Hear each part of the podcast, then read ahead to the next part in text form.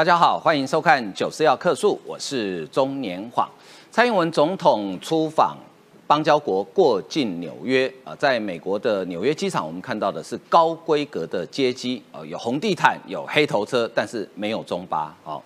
呃，这次高规格的接机呢，中国当然抓狂，尤其是蔡英文总统此行要会见美国众议院的议长麦卡锡，中国当然抓狂，keep put 啊，keep put 之之余呢，美国国务院告诉你说。呃，不会影响美国对于台湾总统过境的待遇。那中国抓狂呢？大概有几种方式，一种方式就是呃找人去抗议。呃，根据我们的国安局长得到的情资呢，说一天在纽约的下榻的饭店对面抗议哦，一天的工资呢是两百元美金，而且还不含交通跟食宿。其实还蛮好赚的哈，呃，但是能不能领到钱，那就是另另外一回事了哈。啊，可是因为中国预算有限，所以只限纽约啊，NY only，到 LA 就没有了啊，LA 就没钱了啊，所以要抗议赶快去啊，因为这两天还有钱可以领啊。好，那蔡英文总统这次出访呢，其实就呃国内的民意看起来是得到高度的支持。今天有一个最新的民调，他分别询问了蔡英文出访跟马英九。回国好了，因为他不叫出访，他叫回国啊。呃，台湾民众对他的看法，结果发现呢，呃，台湾民意其实非常的清楚。等一下我们会给呃数字给大家看哈。那马英九呢，昨天会见了宋涛，其实乏善可陈，因为连中国媒体只是写了 三百字而已。好，那九二共识老调重弹，但是我想请教一下马前总统，你为什么不当着宋涛的面要求中国放弃武力犯台呢？为什么你连这句话都讲不出口呢？然后只敢讲说啊，我们要追求和平。问题是现在要破坏和平的并不是台湾啊，是中国啊。也就是因为中国始终没有放弃用武力犯台，所以我们的国军呢，呃，除了我们有很多朋友来帮忙之外，国军也自立自强。最新的消息是，呃，雄三增程型的飞弹已经被拍到了啊，这个飞弹车、飞弹箱、发射箱被拍到。另外，在乌克兰战争里面大放异彩的标枪飞弹。我们已经有四十套发射器已经到了，那今明两年呢会各交两百枚的标枪飞弹，这是反坦克的利器。好，好，另外呢，我们来看乌克兰战争，呃，俄罗斯攻这个乌东啊，这个八个月呢没有很具体的成效，所以乌克兰现在在获得很多西方国家很先进的武器之后，现在准备啊等待春暖花开雪融之后要开始大反攻了。俄罗斯急了怎么办？找他最好的兄弟。要援军啊，呃，他最好兄弟已经不是中国了啊。据说，据说，当然这未经证实，北韩要调五万军队到俄罗斯去参与乌克兰的战争，那到底是真的还是假的，还是只是吹嘘碰轰在吓吓别人呢？我们今天会有深入的讨论，来为您介绍今天的来宾。呃，第一位是台湾韬略策进协会副理事长张宇韶，方哥好，大家午安。呃，另外是桃园市议员于北辰于将军，方哥好，大家午安。再是资深的媒体人王思琪，今天我要扮演军事小专家。好，今天实习要帮我们解释什么叫平右弹啊，锁定不可以转台哦。啊，资深媒体人林玉慧，好，好，大家好。好，呃，我们首先呢，先来看哈，就是小英总统在这一趟的纽呃。我常常会口误把它讲成访美哦，但事实上这样对邦交国不礼貌 啊。他是访邦交国，然后呢，这个过境美国哈。那好，我们看到宇潮，我们看到哈，这个应该是在他下榻的饭店啊，这个接见呃美国的外宾。然后呢，啊，这个是五号要见麦卡锡，据说现在报名非常踊跃，名额有限哈。然后呢，国民党最在乎的，因为朱立伦来问你用什么身份出访，就直接就写给你看了。这个标题很重要。美国致力将台湾呢纳入全球伙伴呢？全球伙伴什么概念？全球伙伴就是拜登现在的多边外交嘛。过去呢，川普搞双边外交有川普的好处。那现阶段这个多边外交的架构是什么呢？哦，自由开放繁荣的贸易体系，还有呢所谓的呢多边的安全防卫机制。左手呢讲安全。右手呢讲经济繁荣，全球最关心的事情，甚至本来应该有全球防疫的这种联盟了啊，但是因为现在已经是后疫情时期了，所以讲这句话是什么？就好像呢，捷克的议长来台湾访问呢，掀起了我周遭很多女性朋友说，我也要去剪那个短头发啊，对，因为非常非常俏丽，非常靓丽嘛。台湾不孤单，日本也告诉大家呢，日本永远都在。所以呢，现在台湾已经是民主自由联盟的一环嘛，所以告诉大家说呢，台湾不孤单，美国挺台湾告告，这个对比很重要。我们前总统马先生哦，算了啦，我叫他前总统马先生算是很客气了。那个马这个哈，去中国干嘛？助纣为虐啦，根本就是呢帮中国呢来统战，甚至要并吞台湾。蔡英文去美国，美国怎么对待台湾，让台湾呢更有能见度？蔡英文也告诉世界，台湾是世界的台湾嘛。所以高度在哪里？两相比较之下，就知道这样一个落差。好，报名很踊跃。其实啊，我建议九十要克数。因为下礼拜啊，好像清明我们放假，放五天假。嗯，我跟小方会做一件事情，这二十个美国的议员其实应该不止啦。有个很重要的观点是什么？他们应该都是有台法案的倡议者啦。也就是呢，这集我们听到的什么台湾旅行法啦、台湾保证法啦，或是呢解除呢台美的这种呢交往限制，一定都有这些人。因为在国会呢有所谓的台湾连线。这些呢，应该是台湾连线之中最铁的成员，而且请大家注意哦，不是只有呢哪一党，有共和党，也有民主党，而且是参众两会的议员，好这样的规格。美国官员呢说法表示，为了因中国可能的菜卖会进行报复，印太势力呢已经提高警戒。哎，开玩笑，上次裴洛西来台湾访问呢，基本上中共呢进行了所谓的军事演习嘛。美国人觉得这是到底是什么意思？现在呢，你来我台湾本土啊，不来美国本土，你想要做什么？虽然呢，国台办呢有发言说呢，必要反击，必须有反击。虽然大家都开玩笑，必须反击，我好怕啊！你就让马英九呢待在上海封控一百天啊，这就是最好的反击。但美国情报也评估，北京当局可能认为蔡英文呢见麦卡锡的挑衅程度呢，不如在台北接见裴洛西。我跟你讲呢。在台湾见跟在美国见政治意义不一样啊，但就我来看，其实是差不多的啦。但是啊，老共是什么？事实挑软的吃啊，对台湾耀武扬威，你敢唱秋啊？直接对美国怎么样吗？这就是美国要表示的意思。其实呢，说法已经非常非常清楚了。接下来啊，朱立伦在行前问啊，这最无聊的地方是啊，蔡文准备要出访的时候，你是用什么身份？你在台湾呢，还需要回答你是用什么身份吗？请问朱立伦你在台湾什么身份？啊，你就中国国民党主席吗？朱立伦如果去啊台湾各地啊，他需要跟大家讲说，大家好，我是中国国民党主席朱立伦吗？像俞北辰将军需要介绍说，大家好，我是桃园市议员前啊这个备役少将俞北辰吗？倒觉得啊，你有大头症哦，讲一次就可以了，还要讲那么多次吗？所以这个很无聊。那。蔡英文是用什么身份出访？蔡英文又是代表谁出访？哒哒，共荣之旅啊，总统。简单来讲哦，朱立伦，你六月也要去访问这个美国嘛？啊，我们知道呢，你有派先遣团，派科斯人要先去嘛，对不对？那我就问啊，你用什么身份去？你敢不敢说呢？你是废话，中华民国中国国民党主席嘛？其实朱立伦要是更有够小，应该回答什么？我可能是啊，将来中华民国总统，你。愿不愿意这么说？你当然也必须要这么说嘛。总统这两个字哦，直接打脸，而且更重要的是什么？你因为啊，总统啊，只是个重点。你有没有看到这个？虽然有人戴个帽子，国民党最爱的。啊，国民党最爱的，可是到中国就不爱了。对对对，哎，那个有有有人会说啊，九十号克数啊，那黑美国，所以切一半哦。对不起啊，我们这样截图版面的版面的关系，这边这边很完整的，美国跟我们台湾的国旗。对对啊，但是有人会又做文章的话，可能会说这是侨胞哈，对，这不算哦。但是公开场合，这是台湾嗯。中华民国的国旗跟美国国旗，对，直接放在背板上，总比有人戴帽子好吧？戴帽子的那个人叫郭台铭嘛？他这个时候呢，去美国访问的时候，一定会戴那个帽子嘛？就见川普时候戴的那个帽子嘛？所以，请问呢，这是什么意思？美国直接用这样的方案？请问同样的道理，马英九哈，不要说这个样子的啊。所以，如果比照马英九版本啊，这个七零纽呃七零武汉，嗯，然后这个地方呢，一定没有这个嘛？而且打马有的话打马赛克，马英九至少啊连啊那个什么中国国民党党旗啊。都不敢挂上去啊！这就是马英九的差别。最后呢，网友说呢，就算国民党不是自驾，不给国家不卫星了哈。这这我台语要多练习，所以说呢，应该是这样念的。对，至少也要看得懂照片的意义吧？照片什么意义？总统的国旗啦，代表什么？台美友好啊。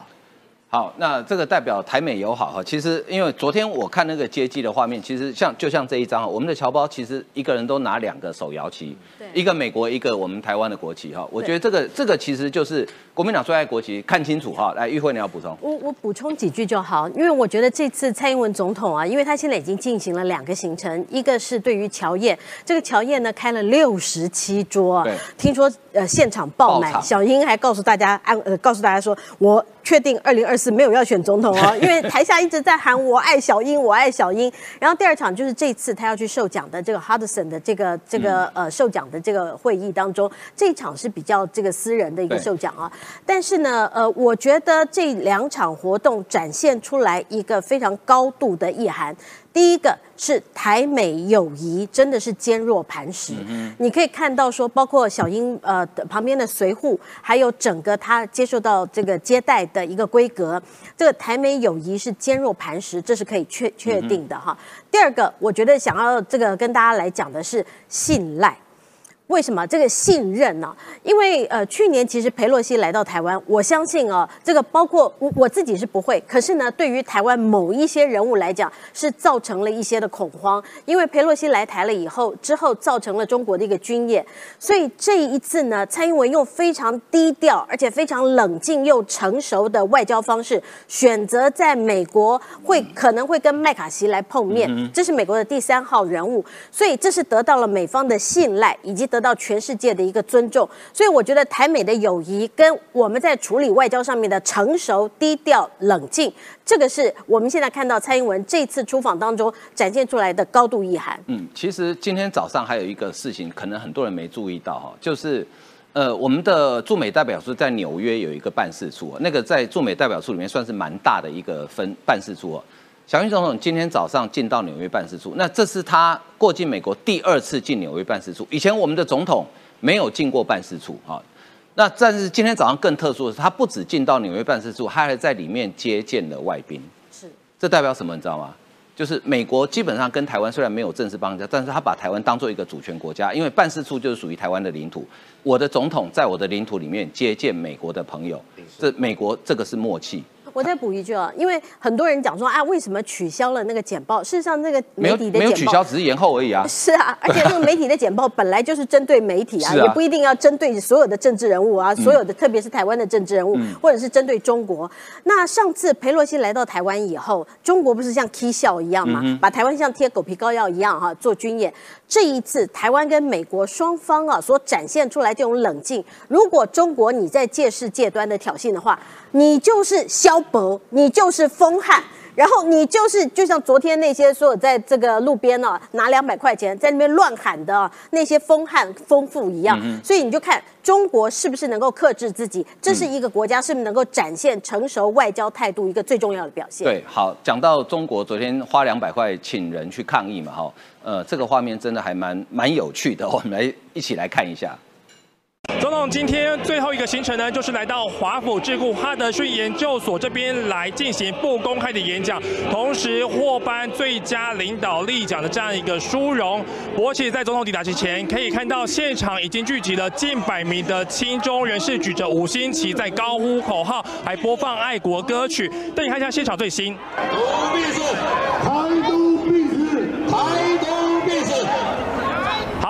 他们目前是喊着口号，还举着标语，批评蔡总统是民族罪人，还说蔡总统是汉奸，更强调台湾跟中国是不可分割的，中台湾是属于中国的一部分。那其实我国的国安局长蔡明燕昨天就在立法院提到了，这个中国一次发走路工一天两百元来动员这些抗议人士，在蔡总统访美期间来进行抗议，像是昨天的饭店以及今天现场活动都有聚集了上百名的中国人来。抗议，那我们刚刚也看到说，疑似有中国的长官在对接拍摄抗议活动。那看到台湾媒体上前要采访之后，他就赶紧离开了。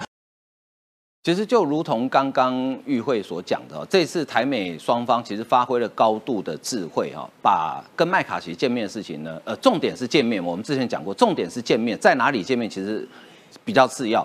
这件事情尽量低调，也尽量不去过度刺激哈，让留点面子给中，因为中国人最爱面子嘛哈。是啊，就是你中国你自己萧伯，对啊，你自不是现在是中国自己要把事情闹大，所以逼的美国国务院的亚太次卿康达只好出来针对外国媒体开一个背景说明，告诉大家说中国为什么叫笑嘛啊，因为很多如果不了解美中台三边关系的国外媒体朋友，他可能不了解啊中国为什么被叫笑嘛啊，告诉他中国为什么要那么那么疯狂，然后所以宇超你看。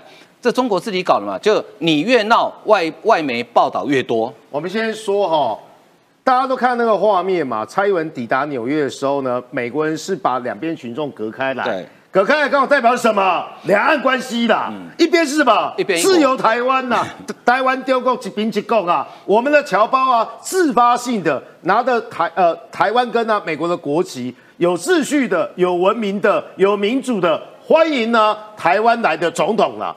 啊，另外那边是什么？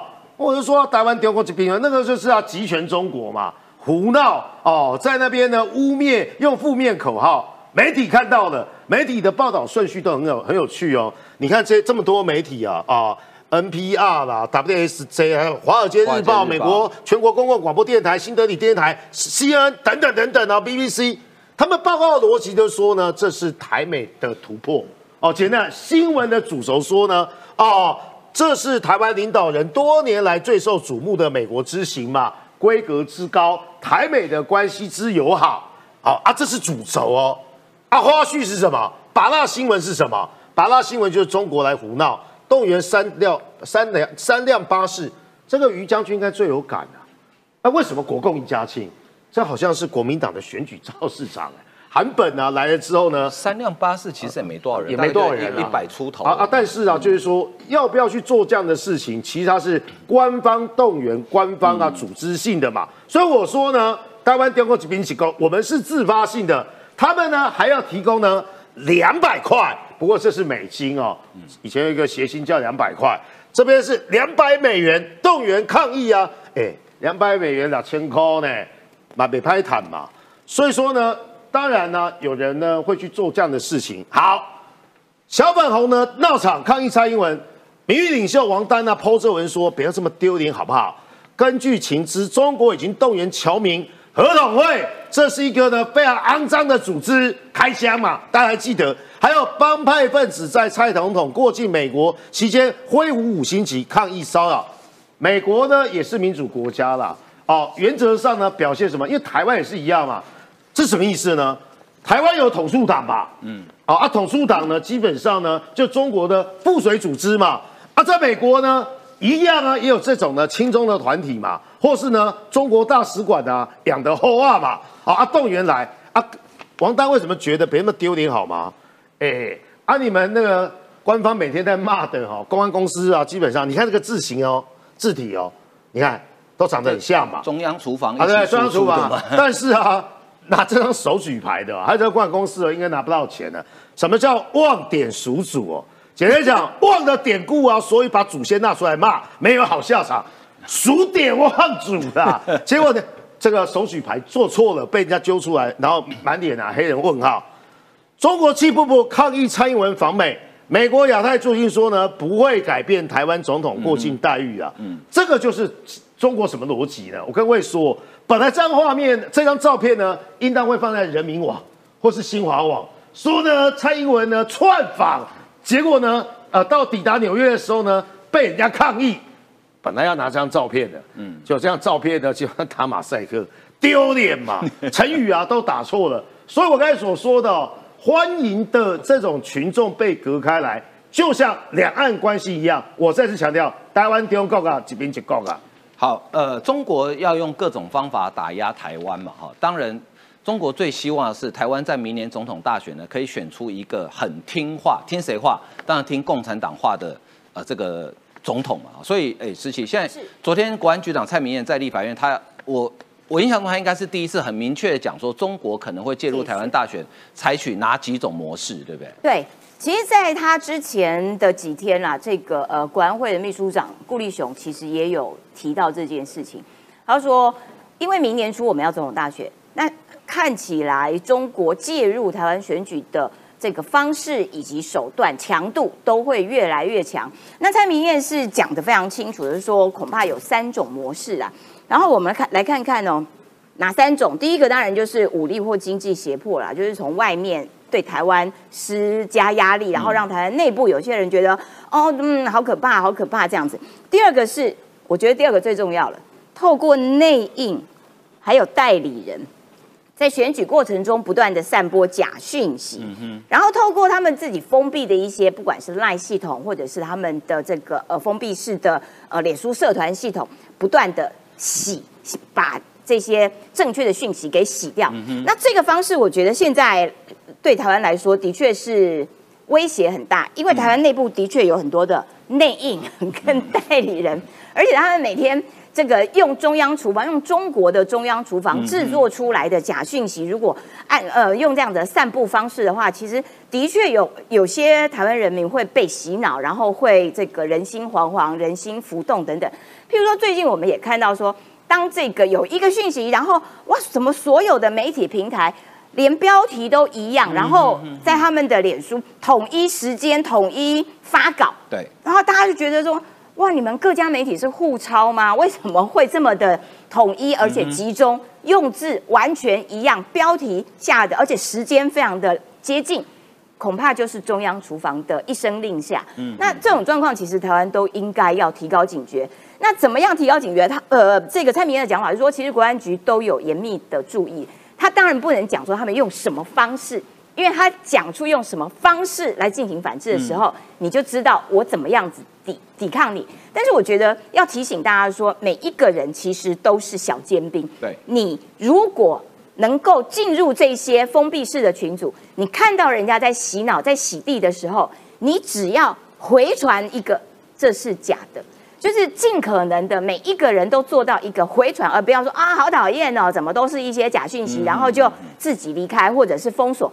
千万不要，因为你必须反制，你必须要让他们的谣言只就是你起码要设立一个停止的点，每一个人都应该要做到这件事情。第三个就是每张每张选举都有那个地下赌盘有没有？就透过金钱来影响那个投票行为。对这件事情，我觉得还是最重要的，就是有内应跟代理人啊。等一下我们或许会讲到代理人目前正在中国 的这个故事啊。好，那中国其实对于台湾就想方设法进行影响嘛。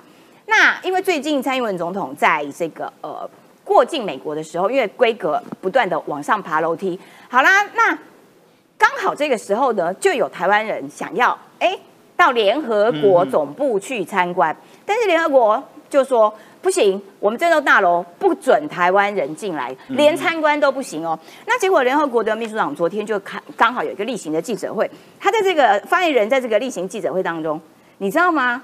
台湾的朋友真的很多，因为有好多国家的在联合国的记者就开始问这个发言人说，为什么台湾人不可以进来？他们不是世界公民吗？那以前他们也曾经进来过啊，为什么这一次就不行啊？那所以是谁在规定这些这个联合国？的总部的规矩啊，是中国吗？等等等等的，然后结果呢？你看到他这个这这篇写的真的超好看。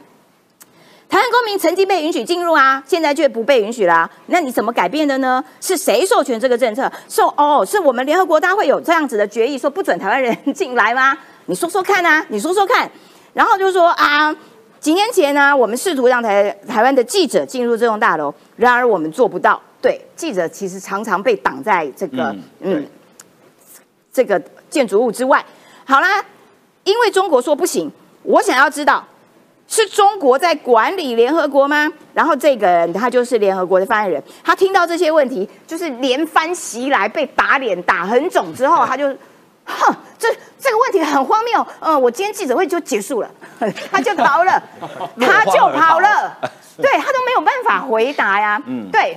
那其实的确啦，就是说中国透过这样子的国际性的组织，他们抢占了一些有利的席次和地位，具有否决权，所以他们的声量会很大，他们的这个力道会很强，然后他们某种程度掌控了这些游戏规则。说这些东西现在看起来越来越多力道是要打破中国控制的这样子的呃，他们所谓的那个规则，我觉得一点一点这样子直接敲敲敲敲敲，总有一天中国这个大石头会被敲掉的。对，的确哦，但是联合国这个不准台拿，他应该严格来讲说不准拿台湾护照的人进去哦。这个这个绝对不是中国的主意，这是联合国，我应该是秘书处不知道哪一哪一个官哈自作主张的啦。中国大概不会管到这种事了。他怕中国火大，对他怕中国生气嘛？啊，中国生气又怎么样？全世界最不怕中国生气就台湾，因为他一天到晚都对我们生气啊。我们不管做什么事，他都要生气一下。哈，好，那看完小英总统访美，我们来看，呃，这个先生啊，回国啊，到中国去访问。昨天他见到了宋涛，那跟宋涛的谈话呢，说实在真的有点乏善可陈，就九二共识，九二共识，九二共识，九二共识啊，从头到尾九二共识。但是很重要的，一中各表他不见了。我们来看一下昨天他们见面的画面。很高兴啊。能够在武汉与大家见面。首先，我转达习近平总书记对马英九先生亲切的问候，欢迎马英九先生回乡。先欢迎马先生回到大陆。马前总统访中行程第四天，会见国台办主任宋涛。会谈过程中，宋涛离不开的关键字不断强调“九二共识”多达五次。马英九先生素有民族情怀。和振兴中华的信念，为两岸关系的发展做出了重要的贡献。在他任内，与大陆一道，在坚持“九二共识”、反对台独的政治基础上，推动两岸关系。我们两岸都是中国人，是一家人。家里的事啊，好商量。多三年。宋涛边喊九二共识，还称是一家人，但似乎忘记国台办三不五时对台湾出言恐吓，这话听起来很讽刺。但尽管如此，一旁的马先生似乎无动于衷。二零一五年十一月，两岸领导人在新加坡会面，我与习先生再次确认了九二共识的重要性。两岸人民的敌意上升，让我们非常感到忧心。大家都是炎黄子孙。彼此唇齿相依，情感共通，一定要谈，也只能够，也只能透过谈来解决问题。跟着宋涛一起唱和九二共识，前总统马英九的两岸论述一中各表，却还是说不出口。反中形成对等这回事，彻头彻尾早就被中共占尽便宜。大家有没有注意到，刚刚马英九在跟宋涛讲话的时候，是全程拿着稿子在念的？我当记者这么久，我还第一次看到一个曾经当过国家元首的人，再建一个不怎么样的呃国台办主任，不过就以中国的标准叫正部级嘛，就是部长级的官员而已嘛，还要看稿子，真是丢脸呢！哈，好，我们来看这他们昨天谈话的重点，再提九二共识，马英九两岸只能透过谈来解决问题。哈，宋涛怎么说呢？要和平，要发展，要交流，要合作，是两岸同胞共同的心声。我们两岸都是中国人，呸！谁跟你是中国人？我台湾人啊，谁中国人啊？是一家人。这个这个是中国人，我确定他中国人。哦，我也不是跟你一家人，我家水小有这种家人。如果如果中国现在真的很气蔡英文访问美国的话，啊，这马英九在你们那边，你们尽量虐他，抓起来当人质。家里的事好商量，谁跟你一家人？哪有家人兄弟一天到晚哥哥威胁要打弟弟，或弟弟威胁要要干掉哥哥的？已经把香港人宰啦。对啊，这这这个叫家暴。好，马英九怎么说呢？马协会的目标就是要对外展现两岸关系可以由两岸自己和平解决。两岸都是又来了，谁跟你炎黄子孙啊？借唇齿相依，情感共通，一定要谈，也只能够透过谈来解决问题。哈。他还举了德国跟法国，我觉得马英九的欧洲历史真的没有念好哦。你应该讲英法百年战争好了哦。德法世仇哦，他是在大九学堂到武汉大学访，他说德国跟法国为例，不同文不同种的两个国家相互征战百年，世仇都可以化解，为什么两岸做不到？我告诉你好不好，马英九，因为德法后来都放弃要并吞对方，就这么简单。中国没有说要要放弃并吞台湾啊。好，中国官媒新华网哦。不到三百个字哦，所以我请教一下于将军哈，和平大家都要，我想你即使是军人，你也很爱和平嘛。可是和平是这样子求来的吗？他这马英九为什么不敢当面讲九个共识一中各表，然后跟宋涛讲你要放弃武力犯台啊，这样我们才可以谈啊？什么叫一家人哈？我跟我们的兄弟吵架，我会把大炮架在兄弟的大门口，说 你不要出来，你不跟我谈，我就开炮。不会，这是一家人吗？嗯，一家人建立在什么状况之下？你要承认我，嗯，对我姓于，你不姓于，你跟我谈什么正统啊？你就是不姓于，我要吃掉你的财产，这叫并吞。对，当你不承认对方叫并吞，所以我觉得马英九要跟宋涛讲什么？你要跟我谈好啊，先承认中华民国，你承认我是一个。独立自主的国家，我们才能谈嘛。对，东德西德怎么谈的？互相承认。对他互相承认。南韩北韩互相承认。嗯，那普法更不用讲了，法国跟德国这本来就是互相承认嘛。嗯哼，他们都是一个独立自主之国权，他可以互这才能谈。当你不承认我中华民国是有国家的时候，谈什么？那不叫谈，那叫并吞。所以你去，你不是谈统一，你是谈接受并吞，就这么简单。嗯哼。所以我觉得马英九什么？一国两制，呃，这个这个什么九二共识，他永远都讲九二共识。有啦，他讲到叶元之，他说原汁原味啦。还有，还有讲到叶元之啊，他原汁原味，所以叶元之在马英九的心目中还有一定的地位，选情堪忧。选情堪忧，然后原汁原味的九二共识。那么宋涛头上一定觉得奇怪，什么叫原汁原味？我们在吃牛肉面吗？还是我们要吃这个带半斤半肉？我听过半斤半肉，没听过原汁原味。所以你就讲出来嘛，嗯，要跟我谈，当然用谈，请先承认中华民国是一个独立自主之国权，我们才可以平等的谈。对，你不承认我谈什么？嗯，所以我我觉得这一点你就没有点破他。他跟你讲，自己人不打自己人，兄弟不打兄弟，你专打兄弟哎，嗯。香港被你打的还不够惨吗？对，香港是被狂殴哎，那个黑衣人是直接狂殴哎。那请问，那台湾你有把我当兄弟看吗？有兄弟每天派米格机买派这个歼歼歼三十一、歼歼二十九来这个地方来给我们问候吗？有兄弟每天拿着飞弹越过我们的上空打我们的东部海岸吗？这叫兄弟吗？这哪叫兄弟啊？这叫做什么？这叫做拿着刀的那种兄弟压低哦，那那不叫兄弟啦，那你压低啦，我要吃掉你啦！你不听我，我就砍你啦！这叫什么兄弟？这黑社会嘛！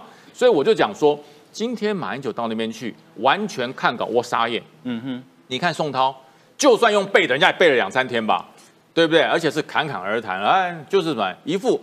老大对小弟的感觉，嗯哼，哎，那那我们就谈啊，就是九二共识啊，我们你看，那马英九讲战战兢兢，正襟危坐，然后把那个打开，然后一个字一个字的念，他要跟宋涛汇报些什么事情？哎哎，像汇报，对对对，像像像，非常像。我跟你报告啊，所有呃所谓的九二共识呢，基本上我们严宁如下啊，不知道你满意吗？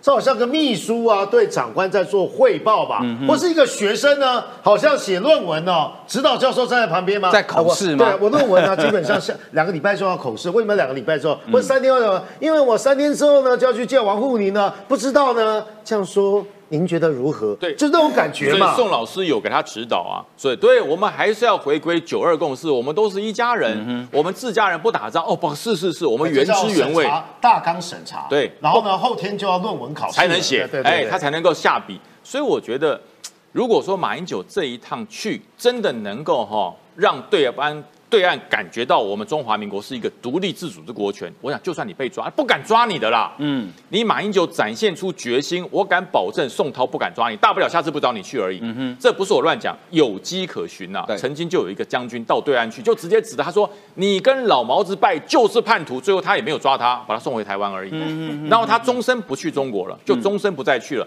那马英九去，说句实话，你可能就去这，除非他想去第二次。不会，他还会再去。他应该会再这次表现好，他会再去。他下次可以见到习近平。可是第二次、第三次统战效果就降低了。对，没错。所以他下次可能会见到习近平，因为这次很乖。这次是那个看着习近平的影像在平调了，神交，哎，在平调。对对对，我觉得这真的是哈，你应该有机会做一个有尊严的总这个前总统，可是你却没有这个机，你又不把握这个机会，你当然就跟宋涛讲嘛，想承认我。想要跟我谈统一，我们当然用谈的啊。那你要不要先承认我？不然我们谈什么？你讲了法国跟德国，那你就可以讲啊，中华民国跟中华人民共和国，我们是不是该对等的来谈判？我这样子，我真给你鼓掌。你又不敢讲，他不会抓，真的不会抓你的啦，抓你那边没有什么好处啦。所以我讲勇敢，还有几天，我真的很期盼马英九在见到呃王沪宁的时候，就直接跟他讲。要谈可以啊，先承认中华民国，我们才有的谈。否则你从一九四九年之后，你没有承认过我，让我在全世界碰壁，让我连个参加运动的国旗都不能拿出来，那我们谈什么？我们没得谈。九二共识就是没有共识的共识。如果你这样讲出来，我告诉你，我真的佩服你。嗯哼，我真的佩服你。而且国民党的这个所谓的选情会涨停板。对，可是选国民党，你真的是慢慢等吧。我相信下一次他会拿更大的那个小抄，为什么更有诚意？见见这个宋涛是小本。对不对？是 A A four 的，见了那个王沪宁可能要 A 三对开，那才够大。所以我真的觉得千万不要这样，这样子的话，国民党哈嘴巴上讲说哇马英九好棒，心里真的看不起你。好，我补充一下，我在动没掉，因为我教国际关系的，你在我面前讲德法外俩讲啊。第一个是什么？大家都知道，那主权国家对主权国家嘛。第二个是什么？只有民主国家跟民主国家的主权国家才有所谓的互惠、平等跟尊严啊！蛮久立功沙小，还有第三个是什么？哎啊，民主国家是会并吞民主国家啊！来来来，各位线上朋友啊，来不及呀，开课了，大家呢去查一下关键字。什么叫做民主和平论？民主国家跟民主国家之间呢，才会呢在经济上整合，还有呢互惠，还有什么叫做整合理论跟功能主义？为此洗笑一下，我昨天就已经写一篇评论了，因为我早就知道马英九呢会做这种呢错误的类比。各位，这叫什么？好读书不求甚解啊，喜说话信口开河啊。马英九这次到中国的表现呢，连前一阵子到台湾来访问的英国的下议院的这个呃台英小组的主席都看不下去。这个等一下一并请教于后。我们先看今天最新出炉的民调哈，就说他这个民调非我觉得做的非常及时哈。呃，他问了几个问题，第一个哈，马英九到中国大陆访问时表示希望和平更快更早来到，请问您认为台湾与中国谁是两岸破坏两岸和平发展的因素？这个问题很关键嘛，对不对？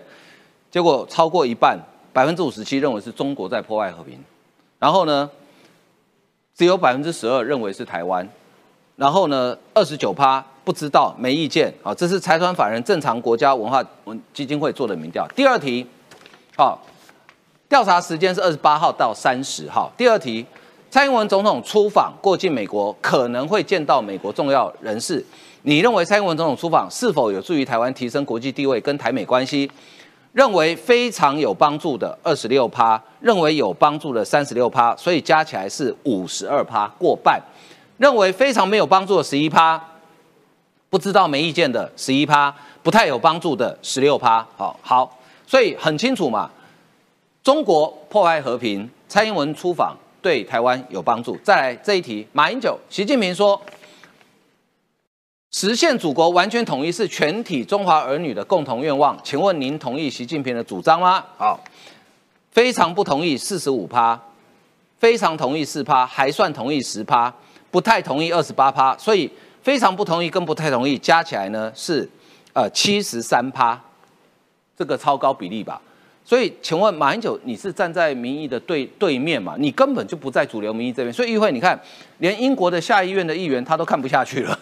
是呃，这次呃，英国的这个友台小组他们来到台湾呢。这个友台小组其实是二零二一年的时候成立的，因为他们发现说，台湾过去被于西方国家来讲是一个比较陌生的国度。那过去呢，因为中国跟欧洲的关系比较密切，所以他们往往忽略到台湾，忽略到台湾在地缘政治、在印太的关系当中的重要性。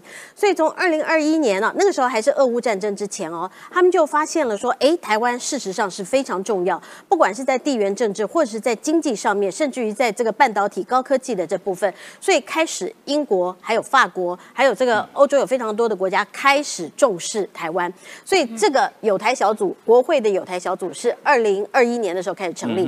二零二三年的时候，你看到工党啊也成立，特别为呃这个台湾成立了一个有台小组。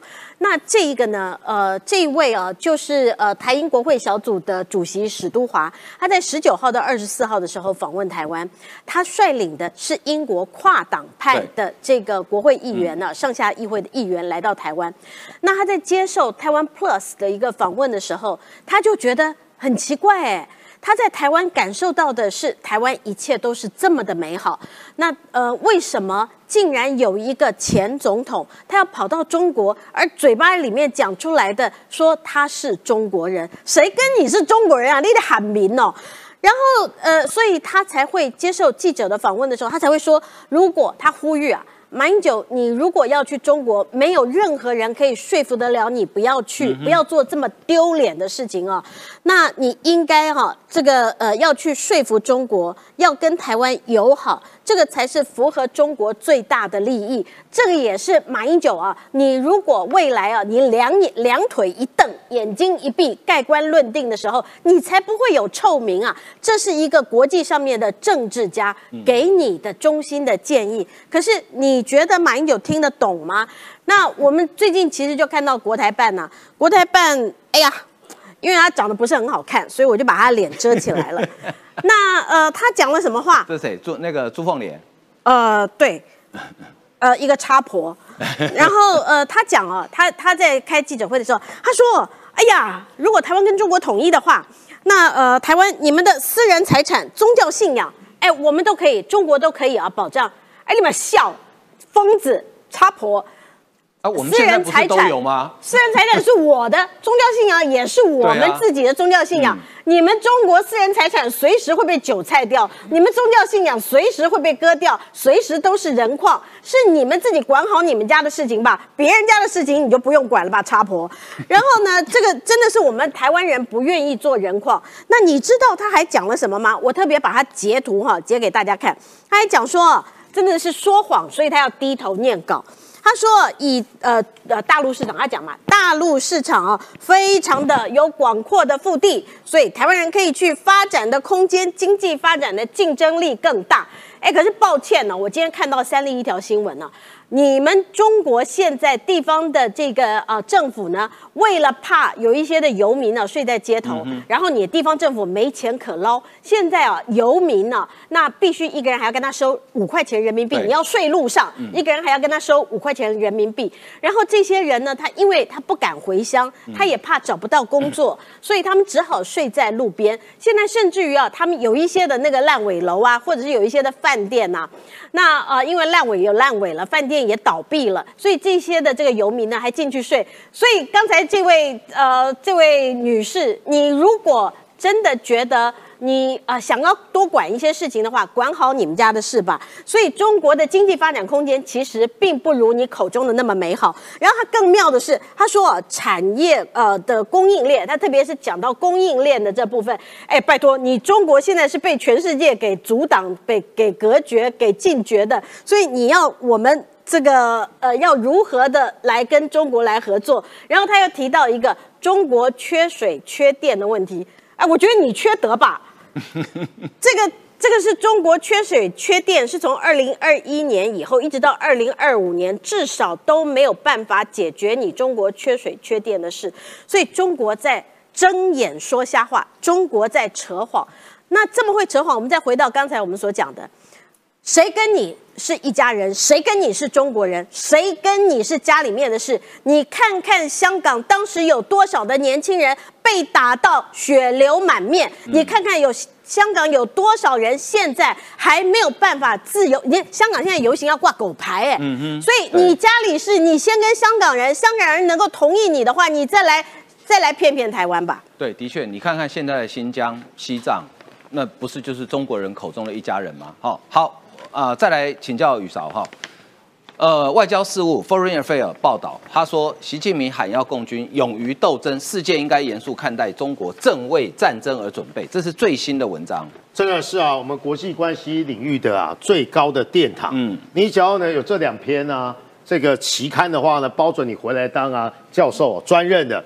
外交事务期刊呢指出，习近平最近呢举措都显示，他正在为战争做准备啊。但是我们不要被啊蓝营人士带风向，为什么？因为他现在实力不足嘛，嗯，而且他都跟你讲他要统一了，合统、武统两手策略，现在正在做嘛。合统什么意思？马英九这个就叫做合统啦。就叫做无烟硝的战争啊，武统什么意思啊？如果马英九没有发挥效果，他当然不会发挥效果。刚才看那个民调，马英九回来有什么效果嘞？只是让大家生气、嘲笑，或是呢觉得国民党啊，基本上我要更正哦，国民党啊，刚才我我说了一堆什么杀什么小朋友，对不对？好，那个是呢粗俗的话，这是有形容词，国民党也被人家看衰小朋友。好。世界应该看待中国备战这件事情呢，因为大家看的都是啊，二零二七啦，因为是老共的第三个一百，而且美国很多智库在分析，如果什么都不做的话，到二零二七，那么两岸军力会失衡。相信呢，于将军呢最了解这个道理，什么都不做哦。我说这个前提，所以说呢，这个伯明大家很熟悉，因为他来过台湾，他中文讲得非常好，还在正大演讲嘛。华盛顿邮报呢，前北京的这个记者潘文联合撰写。他们在中国三月举行的两会中，修到异于往常的绩效，什么意思呢？习近平急了，急什么呢？哎，人再厉害呢，都活不到二零四九了。习近平不有三两个一百吗？他希望呢，从二零二一到二零四九呢，把该做的事给做完，也就是他希望在有生之年找到自己的历史定位。那个历史定位是什么呢？那个卫冕者宝座上的皇冠呢，就叫做两岸统一了。所以说呢，军事上他会不会做准备？会的。政治上他会不会有所行动？但是呢，这是他一厢情愿或者主观的想法啊。战争或是和平，谈的是什么？谈的是实力原则。实力原则是什么？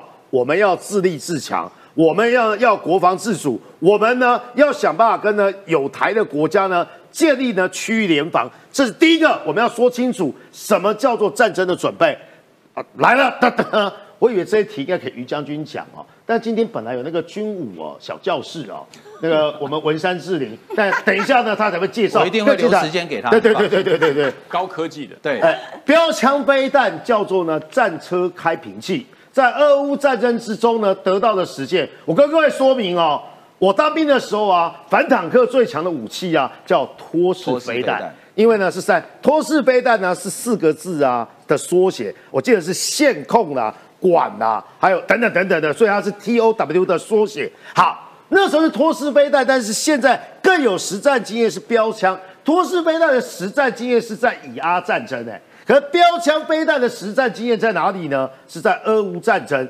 摧毁了许多的俄罗斯 T 系列，我说那个俄文叫特系列。T 系列 T 九零 T 七二这些呢坦克，再复习一下，它是怎么摧毁坦克的？它是垂直往上飞，再往下降。坦克最薄的地方就有两个底盘，地雷可以把它炸掉。另外是什么呢？也就是呢战车的这个呢炮塔上面的那个盖子的地方啊，那个地方装甲就直接就变成了战车开瓶器、战车开罐器。所以你看，四十二套飞弹来台湾，交两百枚飞弹，这什么意思呢？当我们要这个决战滨海的时候呢，托式飞弹呢，应当都会摧毁呢所谓的两栖登陆车跟中共的这个呢坦克，射程四百公里的雄三飞弹。你看为什么要做这样对比？我们制作的太厉害了。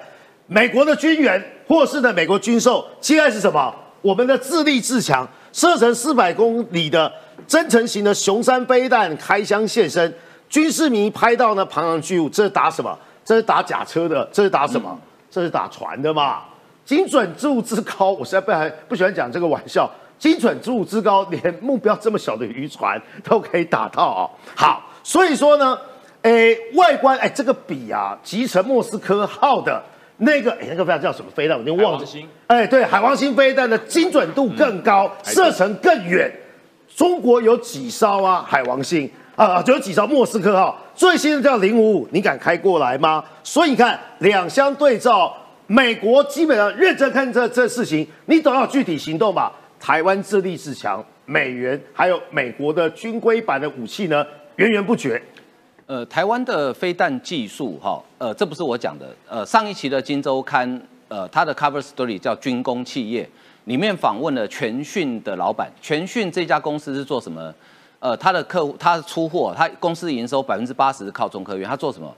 呃，微波放大器，就是专门做反飞弹用的。他说那个技术美国落后台湾三年，然后他说台湾的飞弹技术在全世界可以排前三名。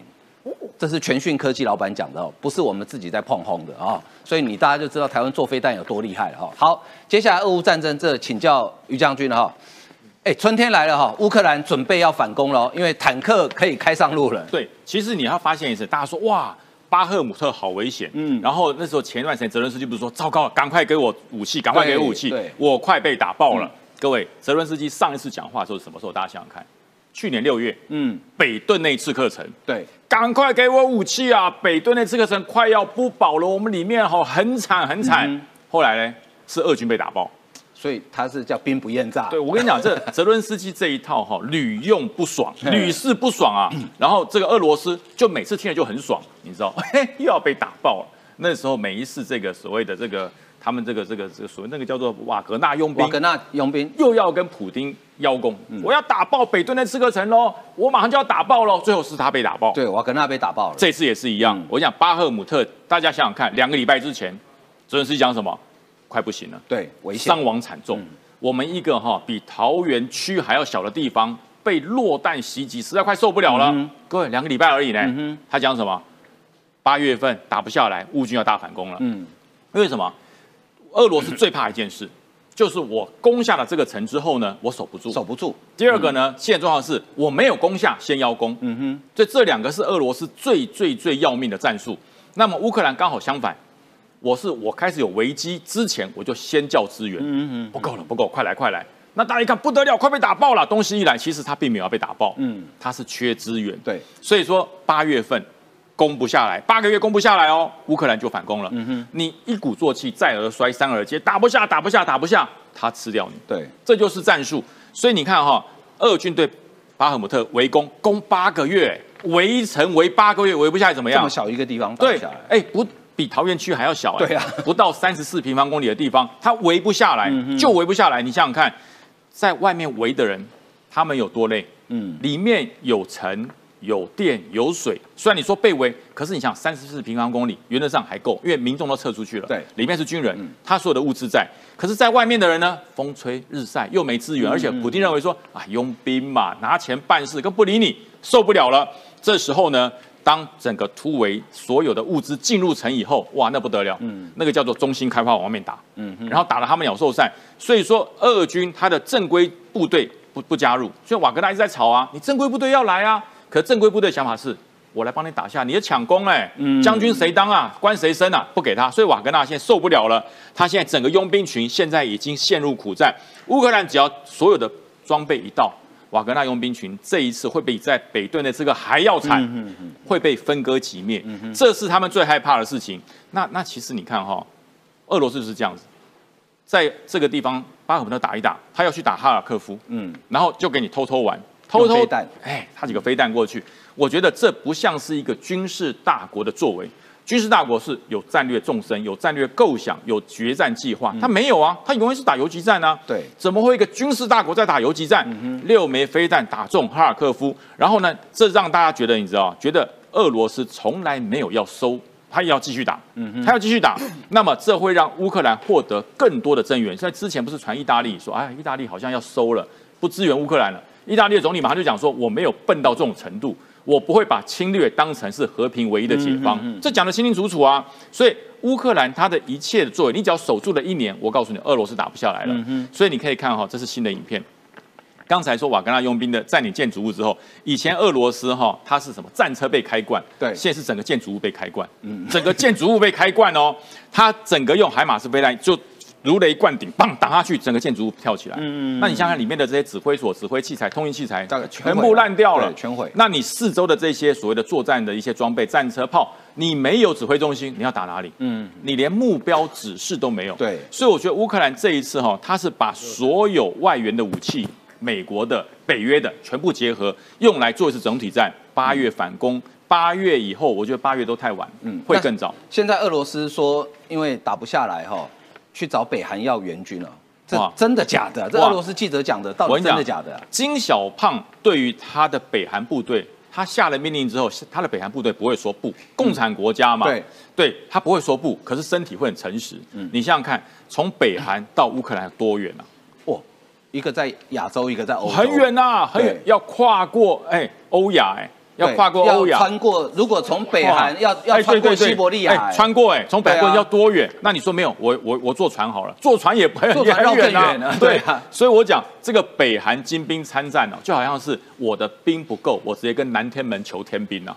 这真的是天兵要来，你知道吗？你要叫北韩的人跨过整个西伯利亚，从亚洲到欧洲，这不是缘木求鱼吗？他还要中国同意，因为他会经过中国领土才能北上到西伯利亚。那中国敢同意吗？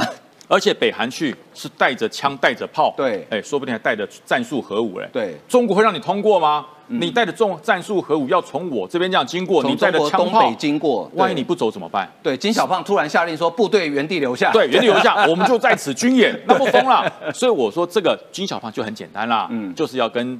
对内，北韩讲说，我们有力量支援乌克兰战场，我们是所有共产势力里面敢支持普京的，就是告诉你，习近平没种啦。第二个，一个是内宣，一个是外宣。外宣告诉你说，我金小胖不再是在北韩打打核弹就算了，我也有本事、有胆量到乌克兰战场去。可是问题是去不了。对，不过看起来跟北韩球员好像是真的哈，因为连白宫都讲了哦。不过我我觉得哈，哎，将军，普京有可能疯到真的用核武吗？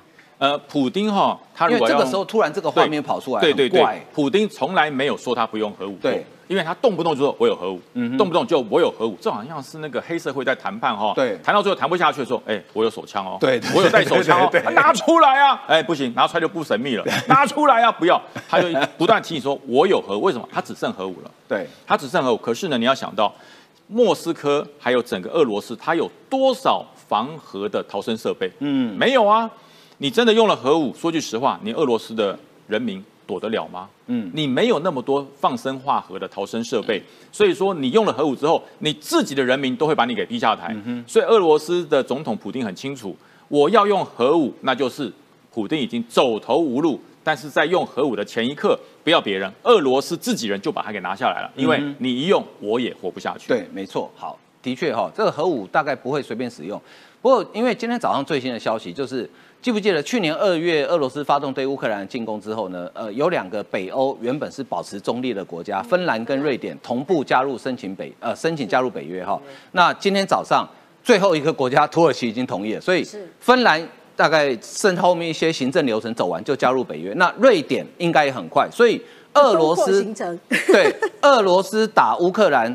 最大的收获就是北约会多两个国家，这是普丁要的吗？我也再跟大家讲一下啊 CPTPP 的部分呢，英国今天也呃也加入了嘛，下下一个就要处理我们台湾的嘛。好，好，接下来我们来看哈，这个我们请教我们的军事小天才石奇哈，无惧俄罗斯威胁，英国唱高调，主动曝光训练乌军使用平铀弹。哎，平铀弹这个是第一次在俄乌战争里面看到啊，而且这个其实即使以美国这种军事强国来说，这个都是高科技的武器哦。英国国防部当地时间发布一段关于乌克兰坦克兵接受英美训练的纪录片，不同类型的坦克炮弹被摊开在一张桌子上，乌克兰坦克兵在听英国教官简介报告，引述专家说，在培训的炮弹中，橙色跟黑色的弹药被标记为 DU。似乎意指的叫做 Charm Three DU，就是英国平铀弹的技术用语。所以实际他真的用平铀送给他平铀弹哦。一方面是因为这个普丁时不时就在我跟你讲哦，我有核武哦，我有核武哦。然后呢，后来就传出说，哎，英国是不是也提供乌克兰这些平铀弹？刚刚其实于将军有讲到说，如果北韩要支持这个俄罗斯，然后要运的话，哇，他要穿越整个西伯利亚嘛。那可是对于乌克兰来说，他要援助他的国家多，而且他距离又近，对。那所以英国是不是有提供给这个乌克兰平铀弹呢？呃，英国方面就有有低调的证实。然后所以这个普京很生气，普京又说：“我告诉你啦，我现在不一定要靠北这个北韩的啦，呃，北朝鲜的啦，我呢已经跟白俄罗斯讲好了，白俄罗斯也已经跟我同意签署了，所以我会在白俄这边部署战术。”核武，嗯，好啦，那结果大家想说，哎呦，这个核武的危机是不是越来越大？这个时候，英国也没有再跟你客气，因为之前他们也就默认了说，对我们有提供乌克兰平铀弹，然后呢，在俄罗斯发脾气之后，英国就自己公布了一段影片，这影片就是刚刚阿焕给我们看到的这个影片。然后这些人是谁？这些是英国的教官，他们他在教导这些乌克兰的士兵们，还有这个乌克兰的这个军官们，教他们这个这些炮手啦，要填装手啦，然后这些指挥官熟悉这样子的武器。所以也就是说，英国也没有在跟你俄罗斯客气哦，我就直接用影片让你自己分辨。然后呢，他这个都摊在桌上嘛。然后结果呢？军事专家就把它放大、放大、放大来看，就是说这个橘红色的这个，对，还有后面那一根黑色的，其实这两个就是。那其实平铀弹呢，过去也曾经被使用过啦，在诶美国在打其他国家的时候，其实被使用过。然后呢，在后来的这些呃年份当中。它的确会有辐射的物质，然后它也的确会造成人类，如果你被辐射射到，它它就是会，它尽管不是像这个，嗯，这它它其实是这个。核废料的一种，它是使用过的燃料棒再去加工做，它没有这么的强大的辐射，但是它仍然是有辐射的，它还是会造成小孩子新生儿的一些天生上面的缺陷，或者是人在这个罹患疾病方面的这些暴增啊。对，所以这件事情的确是很可怕。那美国当然希望降温啊，美国说啊，我我们就是希望可以，呃，不要再。持续的触怒这个俄罗斯，嗯但是现在看起来，我觉得英国超猛的，英 英国都没有在跟你客气。好，那刚刚讲到就是说，乌克兰提供他的这些国家军事援助又比又多又近嘛，然后包括像斯洛伐克啦，然后像波兰啊，就提供他们这个米格的飞机啊，我提供你试驾啊，你这边也提供我试驾。这个时候大户来了，也就是阿拉伯，你知道吗？这帝国别的没有，就是钱多，对他们就产石油，没办法。我就是有钱，我送你四十架哇，四十架幻影战机，你要听听名字就很威，有没有？